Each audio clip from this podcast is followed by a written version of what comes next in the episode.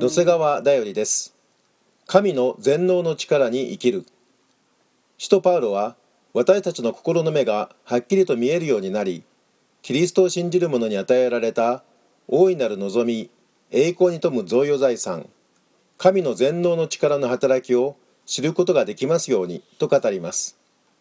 神はその全能の力をキリストのうちに働かせてキリストを死者の中から蘇らせ天上においてご自分の右の座につかせてすべての支配権威権力主権の上にまた今の世ばかりでなく次に来る世においても唱えられる